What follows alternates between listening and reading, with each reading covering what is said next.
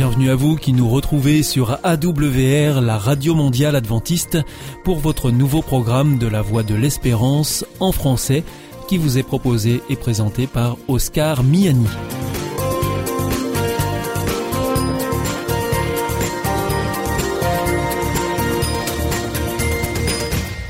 C'est donc parti pour les 30 prochaines minutes ensemble. Merci de votre fidélité à la voix de l'espérance. Vous êtes toujours plus nombreux à nous écouter sur les ondes, par Internet, ou aussi grâce à votre téléphone. D'ailleurs, je vous en rappelle tout de suite les numéros qui ne sont absolument pas surtaxés. Si vous voulez nous écouter depuis la France, vous composez sur votre téléphone le 01 80 14 44 77. Si vous voulez nous écouter en dehors de France, vous faites le 0033 puis le 1 80 14 44 77. Et si c'est depuis les États-Unis, vous composez le 1 712 432 9978. Aujourd'hui, nous vous proposons votre rendez-vous santé avec le docteur Jean Lincey. Ensuite, ce sera votre nouveau rendez-vous avec Alexis Masson, philosophe, pour l'émission Épistéo et pour finir un temps de réflexion avec le pasteur Pierre Péchou dans la chronique que vous connaissez bien maintenant. Il s'agit de Vers d'autres cieux. Mais tout de suite, pour commencer, voici Sentez-vous bien.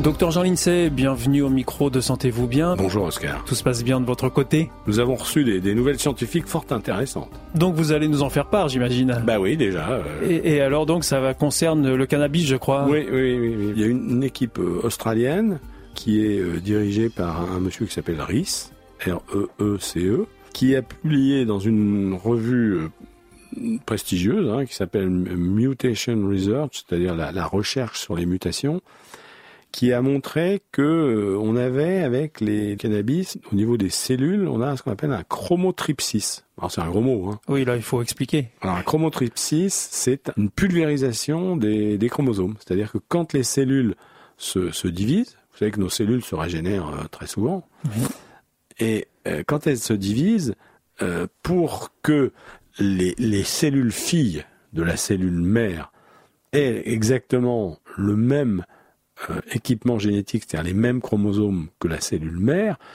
il faut pour cela que dans la cellule mère qui va donner les deux filles, il faut qu'il y ait une structure qui s'appelle le fuseau qui se mette en place.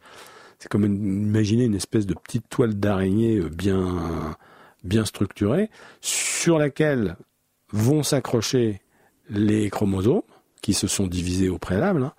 et les chromosomes fils, si vous voulez, vont, vont se fixé sur les tubules de la toile d'araignée, et cette tubule va avoir des mouvements, va attirer les chromosomes vers la partie qui sera la partie fille avant que ne se divise la cellule mère.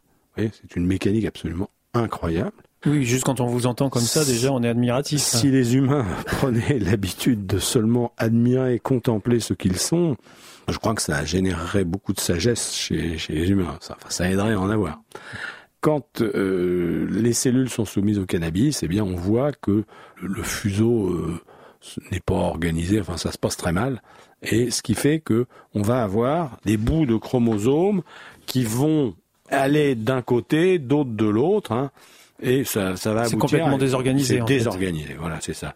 C'est ce qu'on appelle une dispersion du matériel génétique cellulaire en plusieurs micro-noyaux. C'est-à-dire qu'on va avoir, au lieu d'avoir un seul noyau, on va avoir plein de micro-noyaux avec des modifications morphologiques des chromosomes, des erreurs de répartition du matériel génétique entre les cellules filles au cours de la division cellulaire. Et on, ça va entraîner un arrêt de croissance de certains tissus. Hein. On a euh, donc euh, une, euh, une apparence oui, de, cellules cancéreuses. C'est-à-dire que le chromotripsis, on a un chromotripsis dans les cellules cancéreuses. Quand on observe des tissus cancéreux, on a, un chromotripsis. Et eh ben, on a la même chose avec euh, le cannabis. On, a une, pulvérisation, ce qu'on appelle une pulvérisation des chromosomes. Et, euh, pulvérisation dans le sens où elles sont. Euh, oui, c'est pulvérisé. Quoi. Au lieu d'être, elles sont pulvérisées comme si elles explosaient. Bah, c'est-à-dire qu'au lieu d'être dans un seul noyau, vous avez des micro-noyaux. Il y en a un peu, c'est le désordre au niveau des cellules filles, quoi. Les, les, les, microtubules ne se dépolymérisent pas bien. Les microtubules sont constitués de petites briques qui vont s'assembler et se désassembler, ce qui est une mécanique absolument incroyable. Oui, vous aviez expliqué dans une émission précédente que ça se construisait au fur et à mesure et ça se redéconstruisait et c'était en permanence, ça se faisait en permanence. c'est ça, oui. ce qui est incroyable. Et ben là, avec le cannabis, on a une espèce de, de, de blocage de la dépolymérisation, c'est-à-dire que tout est tout est bloqué, quoi. Et euh, ça ne fonctionne plus bien. Donc on constate euh, des effets euh, flagrants sur le fonctionnement du corps. Ah bah oui, oui, oui. C'est ce qui explique le pouvoir cancérigène du cannabis, les anomalies fétales chez la mère qui a fumé du cannabis, et puis des modifications épigénétiques, c'est-à-dire des modifications de l'expression des gènes sur plusieurs générations. Sur plusieurs générations, ce que on en avait déjà parlé, c'est le travail, les travaux de Yasmin Heard aux USA qui montrent que les anomalies induites par le cannabis se transmettent sur plusieurs générations. Et en particulier, ce qu'elle avait montré, c'est que l'appétence pour les substances addictives est augmentée chez les descendants de, de, gens qui ont pris du cannabis.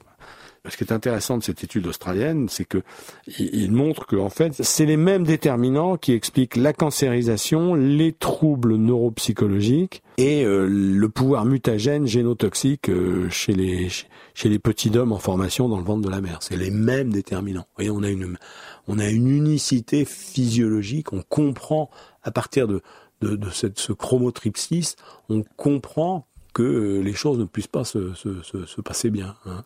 En tout cas, ce que je retiens, c'est que euh, fumer du cannabis euh, peut produire un cancer. Ah bon ça on le sait depuis longtemps. On le savait hein. déjà. Oui, oui, oui, c'est pas nouveau. Non c'est pas nouveau. Mais là là on a la mécanique quoi. on va donner à nos auditeurs la, la référence. Hein. Sur internet vous tapez Albert Stuart RIS R E E C E chromotripsis en tapant chromotripsis chez P-S-I-S, et RIS, R-E-E-C-E, e, je pense que vous arriverez au moins à l'abstract. Docteur euh, Jean Lincey, merci euh, d'être venu partager en tout cas cette découverte euh, à ce micro. C'était Sentez-vous bien et puis je vous donne rendez-vous pour notre prochaine chronique. Au revoir Oscar. À bientôt, au revoir.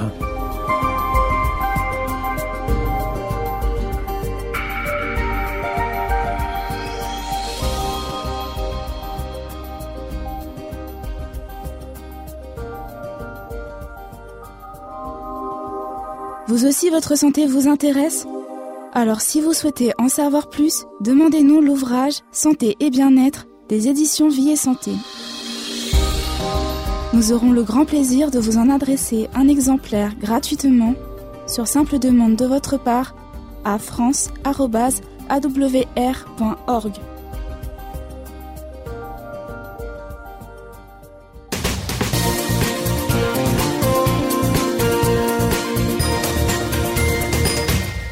Vous êtes toujours à l'écoute de la Radio Mondiale Adventiste et c'est votre émission La Voix de l'Espérance qui vous est présentée par Oscar Miani et toute l'équipe pour vous accompagner jour après jour.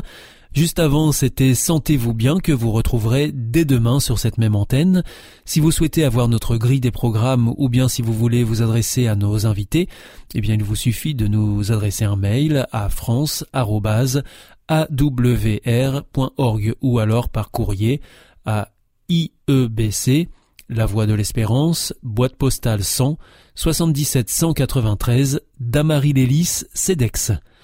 C'est maintenant l'heure de poursuivre avec votre émission Épistéo avec le philosophe Alexis Masson et nous terminerons avec le pasteur Pierre Péchou pour sa chronique Vers d'autres cieux.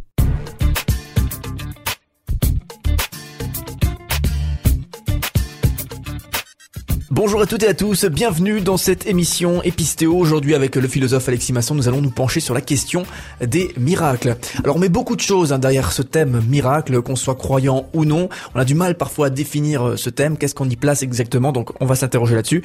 Alors justement Alexis, commençons par ça, quelles sont les différentes conceptions de miracles? Alors globalement on peut dire qu'il y a deux différentes conceptions des miracles. On a d'une part une certaine conception qui est d'ailleurs la plus répandue, la, conception majoritaire euh, du miracle, conçu comme étant une rupture dans l'ordre naturel des événements. Une rupture, ou autrement dit, une violation des lois de la nature. C'est la formule qui revient le plus souvent. Donc ça, c'est un concept du miracle où on considère que Dieu interfère avec l'ordre de la nature ou intervient dans le cours de la nature. Il rompt le cours de la nature, il le modifie euh, en suspendant les lois de la nature. Et puis, on a une autre conception à côté qui est un peu moins répandue mais qui insiste sur quelque chose qui est peut-être plus traditionnel dans la notion de miracle, à savoir que ce qui est important, ce n'est pas qu'il y ait une suspension des lois de la nature, ce n'est pas qu'un événement soit contre nature, une simple coïncidence peut être admise comme un miracle, à condition, et c'est là que c'est vraiment très important pour cette seconde conception, ce qui est vraiment important, c'est que l'événement soit porteur d'un message qui puisse être interprété religieusement comme étant un signe divin. C'est ça qui est important. C'est un, événement qui a une signification théologique. Si par exemple un train euh, parvient à s'arrêter in extrémiste pour éviter un accident, une personne religieuse pourra dire Dieu est vraiment provident Dieu a permis qu'il n'y ait pas d'accident. Voilà. Donc c'est et pourtant l'événement est purement naturel. Donc ce qui est vraiment important, c'est l'idée euh, porteur de message théologique. Et donc ça c'est le concept qui est plutôt proposé par un, un penseur qui s'appelle Hollande et qui a écrit en 1965 un article intitulé The Miraculous. Donc deux conceptions. D'une part euh, euh, suspension des lois de la nature ou d'autre part porteur de messages théologiques. Alors deux conceptions, c'est bien beau, mais c'est laquelle euh, qui semble la plus appropriée? Alors pour ma part, je pense que la première conception est plutôt faible et il y a à vrai dire pas mal d'arguments à charge contre elle. Le premier élément, c'est tout simplement qu'elle manque la notion traditionnelle du miracle qui est le fait qu'un miracle est avant tout un message divin. Il est porteur, il est, c'est un signe divin. C'est un signe de la volonté ou de la bonté de Dieu. C'est ça qui est important. N'importe quel événement extraordinaire n'est pas un miracle. Une, une, une météorite qui tombe sur Terre ou euh, une, une, un événement quelconque qui soit extraordinaire, c'est pas cela qu'il fait que c'est un miracle. Un miracle a avant tout essentiellement affaire au domaine de la théologie, au domaine donc de l'interprétation, au domaine de l'idée qu'il y a la volonté de Dieu qui bienveillante envers nous. Donc ce qui est important, c'est euh, la, notion de message, et ça c'est totalement absent de l'idée de suspension des lois. Donc c'est le premier élément. Deuxième élément, on a affaire peut-être à une conception qui est un peu anthropomorphique vis-à-vis de Dieu. C'est-à-dire que on descend Dieu de sa, de sa grandeur, de sa toute-puissance, de sa transcendance, et on le descend à être un simple élément dans le monde. Alors je m'explique. En disant qu'il interfère dans l'ordre du monde, c'est-à-dire on conçoit le monde comme étant un système totalement indépendant, et puis euh, Dieu se dit ah tiens là j'aimerais changer tel événement. Donc il cesse d'être transcendant, il cesse d'être intemporel, il cesse d'être infini, il intervient dans l'événement, il est un élément parmi d'autres qui vient jouer dans la causalité. Autrement dit, Dieu n'est qu'un élément parmi tous les autres. Et donc là, on perd la transcendance de Dieu. Dieu est au-dessus de toutes ces choses-là, il est transcendant, c'est-à-dire que l'ordre lui-même est constamment dépendant de Dieu. Dieu a établi des lois et les lois expriment même la volonté de Dieu. Ici, là, on a d'un côté Dieu et de l'autre le monde et Dieu, de temps en temps, il vient jouer dans une cour de récréation qui est le monde. Et c'est pas ça, c'est pas ça. Là, on a une conception qui est beaucoup trop anthropomorphique de Dieu, à tel point que certains philosophes chrétiens assez connus, tels que Plantinga par exemple, qui est un philosophe plutôt conservateur, affirment que cette notion est beaucoup trop, beaucoup trop anthropomorphique pour pouvoir être soutenue. Il y a d'autres problèmes. On peut notamment se poser la question sur le sens même du concept de la suspension d'une loi de la nature. Euh, quand on réfléchit à ce que signifie une loi, qu'est-ce qu'une loi? Eh bien, une loi, c'est une récurrence, c'est-à-dire quelque chose qui arrive régulièrement, qui n'admet pas d'exception. C'est ça, une loi. Sinon, c'est qu'une simple récurrence. Mais une loi, ça n'admet pas d'exception. Or, si on dit violation d'une loi, on dit exception. Donc, ça n'est pas une loi. Donc, ou bien il y a exception, et dans ce cas, ce n'est pas une loi, ou bien il y a loi, et dans ce cas, il ne peut pas y avoir d'exception. Dans tous les cas, il ne peut pas y avoir de miracle entendu comme suspension des lois de la nature. Et rappelons que même la Bible l'affirme. Quand on lit la Bible, quand on lit Psaume 148, verset 6, que lit-on? Nous lisons la chose suivante. Dieu a donné des lois, il ne les violera point, dit-il à propos des lois de la nature. Donc, même le texte biblique semble contredire cette idée de violation, de suspension des lois de la nature. Enfin, un dernier élément qui est quand même très important, c'est que si les lois ont été déterminées par la sagesse divine, si de temps en temps il a envie de se corriger et d'apporter une petite correction aux lois, ça veut dire que il est en train de dire que ce qu'il a déterminé en fonction de sa sagesse a besoin de correction, et autrement dit, on est en train de dévaluer l'intelligence divine. Donc tout cela milite franchement très largement en défaveur de la première conception. Il vaut mieux concevoir le miracle comme étant un événement certes exceptionnel, mais pas contre nature, un événement naturel qui est déterminé par Dieu certes, mais qui est naturel et qui est porteur surtout d'un message divin. Et pourtant, quand on lit la Bible, on a, l'impression de voir des miracles au sens de suspension de loi naturelle, des choses surnaturelles euh, qui arrivent, qui débarquent. Euh, est-ce que du coup, ces, ces miracles qui semblent être comme ça, sont-ils faux? Non, non, ces miracles sont parfaitement authentiques. La question maintenant, c'est comment les lit-on?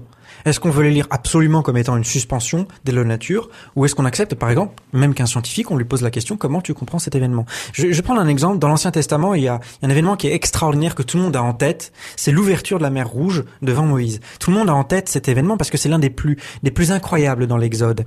Alors, est-ce que cet événement est une suspension des lois nature ou pas? Bah, Quand on interroge par exemple deux océanographes qui ont fait une étude sur la question en 1992, il s'agit de Doron Neuf et de Nathan Paldor, ils affirment cet événement est parfaitement explicable d'un point de vue scientifique. Ils affirment la chose suivante. Admettons qu'un vent nord-ouest souffle à 20 mètres secondes pendant 10 à 14 heures, eh bien cela suffirait à baisser le niveau de la mer d'environ 2 mètres 50, ce qui serait suffisant pour découvrir un récif sous-marin que les Hébreux ont pu traverser. Autrement dit, pour ces deux scientifiques océanographes, c'est un événement qui est tout à fait possible, même s'il est extraordinairement rare, là n'est pas la question, mais il est possible scientifiquement, il est possible avec des événements naturels, il n'est pas nécessaire qu'il soit contre nature. Et lorsque nous lisons la Bible, qu'est-il écrit? Eh bien, il est écrit également cela. Quand on lit la Bible, Exode 14, 21, on a encore une explication Il est écrit la chose suivante. L'Éternel refoula la mer par un vent d'Orient qui souffla avec impétuosité toute la nuit. Donc en gros, on a l'explication de ces deux scientifiques. Il mit la mer à sec et les eaux se fendirent. Autrement dit, on a un événement qui est parfaitement naturel, parfaitement explicable, qui ne contredit pas les lois de la nature. Plutôt, Dieu a utilisé les événements naturels. Dieu a utilisé les lois par lesquelles il gouverne euh, l'univers pour intervenir, si je puis dire, pour surtout faire passer un message au peuple israélite. Oui, Dieu est bienveillant et oui, Dieu est avec vous. Mais alors du coup, des miracles qu'on pourrait constater comme celui-ci par exemple, donc la mer Rouge qui s'écarte en deux, est-ce que ça permet de certifier, d'attester la véracité de l'une ou l'autre religion? Alors non, je, pense que les miracles ne constituent pas des preuves, même si euh, néanmoins ils peuvent constituer des indices. Ce qui est très différent. Un indice, c'est un élément qui tend vers telle ou telle opinion, tandis que preuve est un élément qui détermine définitivement la question. Là, je pense qu'on a plutôt affaire à des indices. Je prends un exemple. Admettons que euh, quelqu'un prie pour un malade et que le malade est guéri. Bon, bah, il se peut que ce soit une simple coïncidence. C'est pas parce que le malade est guéri que forcément c'est la volonté divine euh, qui euh, voulait précisément à ce moment-là intervenir et faire porter un message. Il se peut que ce soit une simple coïncidence. Donc euh, là, on n'a pas d'élément absolument déterminant. Ça peut être une simple coïncidence. Mais c'est vrai quand même que le contexte est troublant. Quelqu'un qui prie pour vous et vous êtes guéri, le contexte est troublant et en ce sens, le miracle, ou du moins ce type d'événement extraordinaire, permet de se poser des questions. Et le, le, miracle donc suscite des questions. C'est pas une preuve, mais suscite des questions, c'est un indice. Alors toutefois, il faut se réserver de tirer trop vite un certain nombre de conclusions, puisque si on admet que c'est porteur d'un message, la question c'est porteur du message de qui? Si on admet qu'il y a une entité surnaturelle qu'on appelle Dieu, il pourrait aussi y avoir des entités adverses à Dieu. Et donc la question c'est qui est à l'origine ou qui est l'auteur de tel message porté au sein d'un événement extraordinaire? Et là, il faut sérieusement se poser la question, d'autant plus que même la tradition théologique le reconnaît. Jésus lui-même, par exemple, dans Marc chapitre 13 verset 22, dit que les faux prophètes euh, feront des miracles pour essayer de tromper les personnes. Il faut se méfier euh, des miracles. Les miracles sont des signes, certes, mais ce ne sont pas des preuves. Parce qu'il reste tout le problème de l'interprétation. Certes, il y a un événement extraordinaire qui vient de se passer, mais est-ce une coïncidence ou pas? Et surtout, quel est le message qui est derrière? Et ça, c'est la grande question. Alors, pour euh, nous qui sommes chrétiens et pour les théologiens naturels, bien, on affirme qu'il est possible de connaître Dieu à travers la raison, à travers la nature, comme c'est écrit par exemple en Romains 1, 18, 21. Et par conséquent, c'est un premier élément de confrontation pour savoir si on a affaire, enfin, à quoi avons-nous à faire et comment interpréter la chose. Donc on a toujours des éléments. Alors ce qu'on peut retenir, c'est que le miracle, c'est un élément qui est insuffisant pour nous pousser à croire quelque chose. Néanmoins, c'est un élément qui est suffisant à cause de son caractère étonnant pour nous interroger. C'est un indice, non une preuve, mais un indice.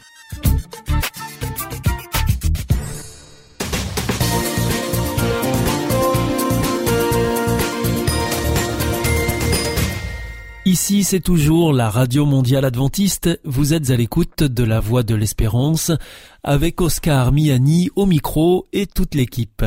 Juste avant, c'était Epistéo que vous retrouverez mercredi prochain ici. Je vous rappelle que vous pouvez nous écouter sur les ondes, sur Internet aussi, sur www.awr.org ou encore par téléphone. À présent, c'est avec le pasteur Pierre Péchou que nous poursuivons. Il vient de nous rejoindre dans le studio pour nous proposer une nouvelle réflexion dans sa chronique Vers d'autres cieux.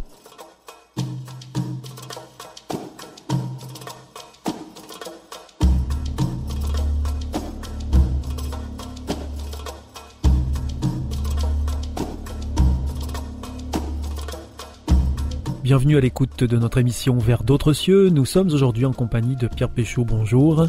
Bonjour Oscar, chers auditeurs, bonjour. Vous nous accompagnez régulièrement à ce micro pour euh, partager avec nous euh, une réflexion autour de passages que vous sélectionnez dans la Bible. Et aujourd'hui, vous nous invitez à prendre celui qui se trouve dans la lettre aux Galates, au chapitre 2 et au verset 20. Alors la lettre aux Galates, c'est une lettre qui a été écrite par l'apôtre Paul aux Galates. Alors ce texte nous dit Ce n'est plus moi qui vis, c'est le Christ qui vit en moi.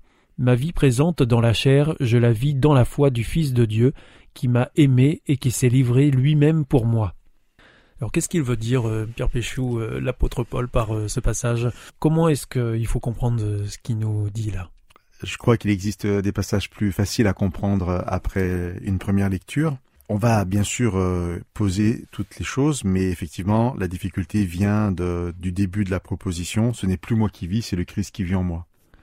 Alors pour expliquer euh, cela et recevoir aussi à travers euh, ce verset un enseignement et plus que ça, une, toujours une, meilleure vision de Dieu et de ce qu'il fait pour nous. Pour comprendre tout cela, on va déjà séparer deux moments dans, dans la phrase de Paul, un temps au présent et un temps au passé, et s'intéresser d'abord au temps passé, c'est la fin du verset que vous avez lu. Le présent, c'était ce n'est plus moi qui vis, c'est Christ qui vit en moi. Et puis la fin, c'était euh, je vis dans la foi au Fils de Dieu qui m'a aimé et qui s'est livré lui-même pour moi. Et moi, ce que je vous propose, c'est de voir en fait euh, ce verset, ce que dit Paul, comme un constat a posteriori, c'est-à-dire après avoir pris conscience, connaissance de ce qui s'était passé avant, et bien maintenant en tirer une conclusion ce n'est plus moi qui vis, c'est Christ qui vit en moi, mais en fait, c'est simplement vivre dans la foi. Alors, qu'est-ce qui s'est passé avant? Eh bien, très simple, je vis dans la foi du Fils de Dieu qui m'a aimé. Voilà. Moi, Paul, parce que j'ai eu aussi une révélation de Jésus-Christ, parce que j'ai entendu le témoignage de ceux qui avaient connu Jésus-Christ, eh bien, euh, je sais aujourd'hui que Jésus m'a aimé. Alors, bien sûr, Paul dit ça, l'invitation c'est que chacun puisse un jour dire à travers la connaissance que j'ai aujourd'hui du Christ, de Jésus, de Dieu le Père, je peux poser quelque chose. C'est évident que Dieu m'a aimé. Il m'a aimé et s'est livré lui-même pour moi. Ça, on est déjà dans la conséquence. C'est aussi un acte historique du passé. Mais parce que Dieu m'aimait, parce que le Fils m'aimait, il a accepté de vivre parmi nous, parmi les hommes, et de mourir sur la croix et de ressusciter. Ça, c'est un constat. Ce constat m'amène à voir Dieu différemment. Ce constat m'amène à ne plus voir Dieu comme le juge suprême, peut-être colérique parfois, sévère, mais comme un Père aimant qui se fait proche de nous, des thèmes que nous avons souvent développés. Je prends conscience de cela, et ça m'invite à une autre vision et du coup une autre relation avec ce Dieu. C'est une question de relation là euh, dans ce passage? Dans ce passage et dans toute la Bible, c'est toujours une question de relation. Le christianisme, si ce mot définit la foi dans le Christ. Le christianisme est une personne. Ce n'est pas moi qui invente cette formule, mais elle veut bien dire ce qu'elle veut dire. Tout est dans la relation, et c'est la relation que je vis avec Dieu, une relation personnelle, qui va m'amener à changer de vie, à obéir aussi, une obéissance qui aura comme moteur l'amour que j'ai pour Dieu, parce que Dieu m'aura aimé le premier, je vais prendre conscience de ça. Et cette relation d'amour, de confiance que Dieu instaure avec moi m'amène, j'avais envie de dire tout naturellement, euh, il faut le comprendre dans le sens de assez naturellement, parce que j'ai envie de le faire, va m'amener à, obéir et à, vivre la volonté de Dieu. Et c'est ce qu'il faut comprendre quand euh, l'apôtre Paul dit c'est Christ qui vit en moi. Exactement. Moi, la première fois que j'ai lu ce verset, je me suis senti dépersonnalisé. Je me suis dit mais c'est pas possible, moi j'ai encore envie de vivre. Mais il faut pas le comprendre comme ça. Ce n'est plus moi qui vis, c'est le Christ qui vit en moi. Et tout de suite après, Paul rajoute, ma vie présente dans la chair, c'est-à-dire ben, la vie qui est la mienne, hein, je la vis dans la foi du Fils de Dieu. Et c'est absolument extraordinaire de pouvoir vivre pleinement ça. De dire que, quels que soient les événements de ma vie, aussi bien mon quotidien qui est parfois difficile, que des événements un peu exceptionnels mais qui aussi peuvent être difficiles, eh bien, tout cela, ma vie entière et la vie de ma famille, je peux la vivre dans la foi, c'est-à-dire dans une relation de confiance avec un Dieu parce que, et je le répète encore une fois, ce Dieu se présente comme un père qui prend soin de ses enfants. Eh bien, cette relation est tellement forte, cette présence du Christ est tellement euh, effective dans ma vie, que Paul arrive à dire, ce n'est plus moi qui vis, c'est le Christ qui vit en moi. c'est en fait euh, peut-être, alors la comparaison vaut ce qu'elle vaut, peut-être ce que pourrait dire un couple en disant on a chacun sa personnalité, mais l'amour qui nous unit fait qu'on on réfléchit de concert, on avance ensemble, on vit notre vie séparément, mais aussi on est ce qu'on est parce qu'on est à deux. Et je crois que c'est vraiment ce que Dieu désire pour nous, c'est extraordinaire. On restera nous-mêmes, bien sûr, mais cette fois, le fait de pouvoir croire dans ce Dieu d'amour nous amènera à une relation si étroite avec lui qu'on dira un jour, je l'espère en tout cas, comme Paul, ce n'est plus moi qui vis, c'est le Christ qui vit en moi.